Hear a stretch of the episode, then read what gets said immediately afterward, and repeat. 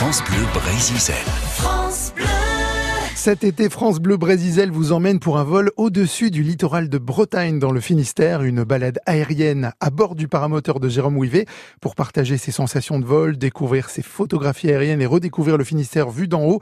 Et aujourd'hui, Jérôme Ouivet va nous faire découvrir ou redécouvrir une île du Nord Finistère que l'on peut atteindre en voiture à marée basse. C'est près de Carantec.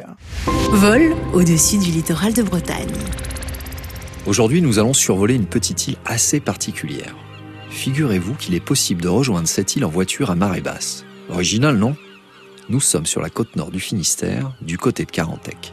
Allez, qui a deviné? Nous sommes au-dessus de l'île Calotte, un ancien village de goémoniers relié à la terre par une chaussée submersible à marée basse. Si l'envie vous prend de l'explorer, il vous faudra à peu près deux heures pour en faire le tour.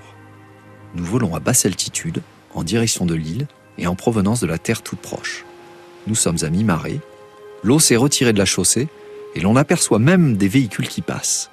La mer est translucide et on voit parfaitement les fonds marins environnants dans un dégradé de vert et de jaune. On distingue nettement les rochers et les bancs de sable à découvert, ainsi qu'une myriade de petits bateaux au mouillage. L'île Calotte, face à nous, se réveille dans la quiétude du petit matin. La mer en arrière-plan est comme un lac, sans une ride à l'horizon. Les conditions de vol sont idéales.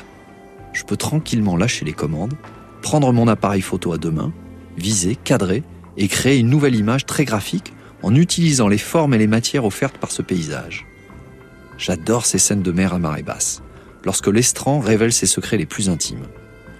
La vision aérienne nous permet une nouvelle lecture du site qui intéressera autant les marins que les amoureux de ce petit coin. Mon conseil photo du jour sera matériel.